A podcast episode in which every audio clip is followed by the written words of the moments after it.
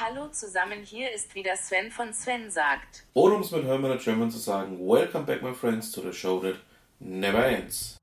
Besondere Zeiten erfordern eben besondere Maßnahmen. Und damit hallo zur heutigen Ausgabe. Ja, ähm, wir sind nach wie vor mit dem Thema Corona zugange. Ja, da wird sich wohl auch die nächsten Wochen nicht viel ändern. Ich habe wieder zwei spannende Themen rausgesucht, die wir heute mal ganz kurz ansprechen möchten. Zum einen hat die Alexandra Grassler am kommenden Samstag, also sprich morgen, ein Webinar zum Thema, wie du Notizen ablegst und wiederfindest mit Evernote. Ähm, das Ganze findet statt von 14 bis 15.30 Uhr und ja, ist als Webinar eben aufgebaut. Das Ganze ist kostenlos. Ich packe euch einfach den Link in die Show Notes dann könnt ihr euch da zum einen anmelden und zum anderen euch das Ganze auch mal zu Gemüte führen. Dann schauen wir eben noch bei Gudrun Töpfer vorbei. Mit dem Wechselwerkchen-Projekt hat sie ja wirklich ähm, ja, ein Nonplusultra für die aktuelle Zeit geschaffen.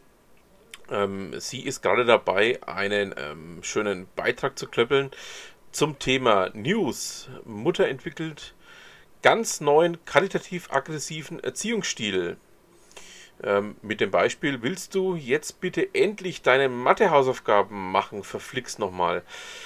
Ja, ähm, da kommt ein sehr schöner Blogbeitrag von uns zu. Ähm, da freuen wir uns und der wird, ich denke mal, ich nehme das Ganze jetzt am Mittwoch auf.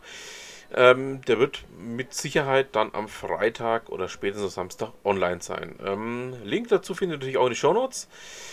Und ähm, es gibt noch etwas weiteres. Ähm, MyRobin.com hat mich darauf hingewiesen, dass sie eben jetzt auch eine eigene ähm, kleine Hilfsaktion fahren.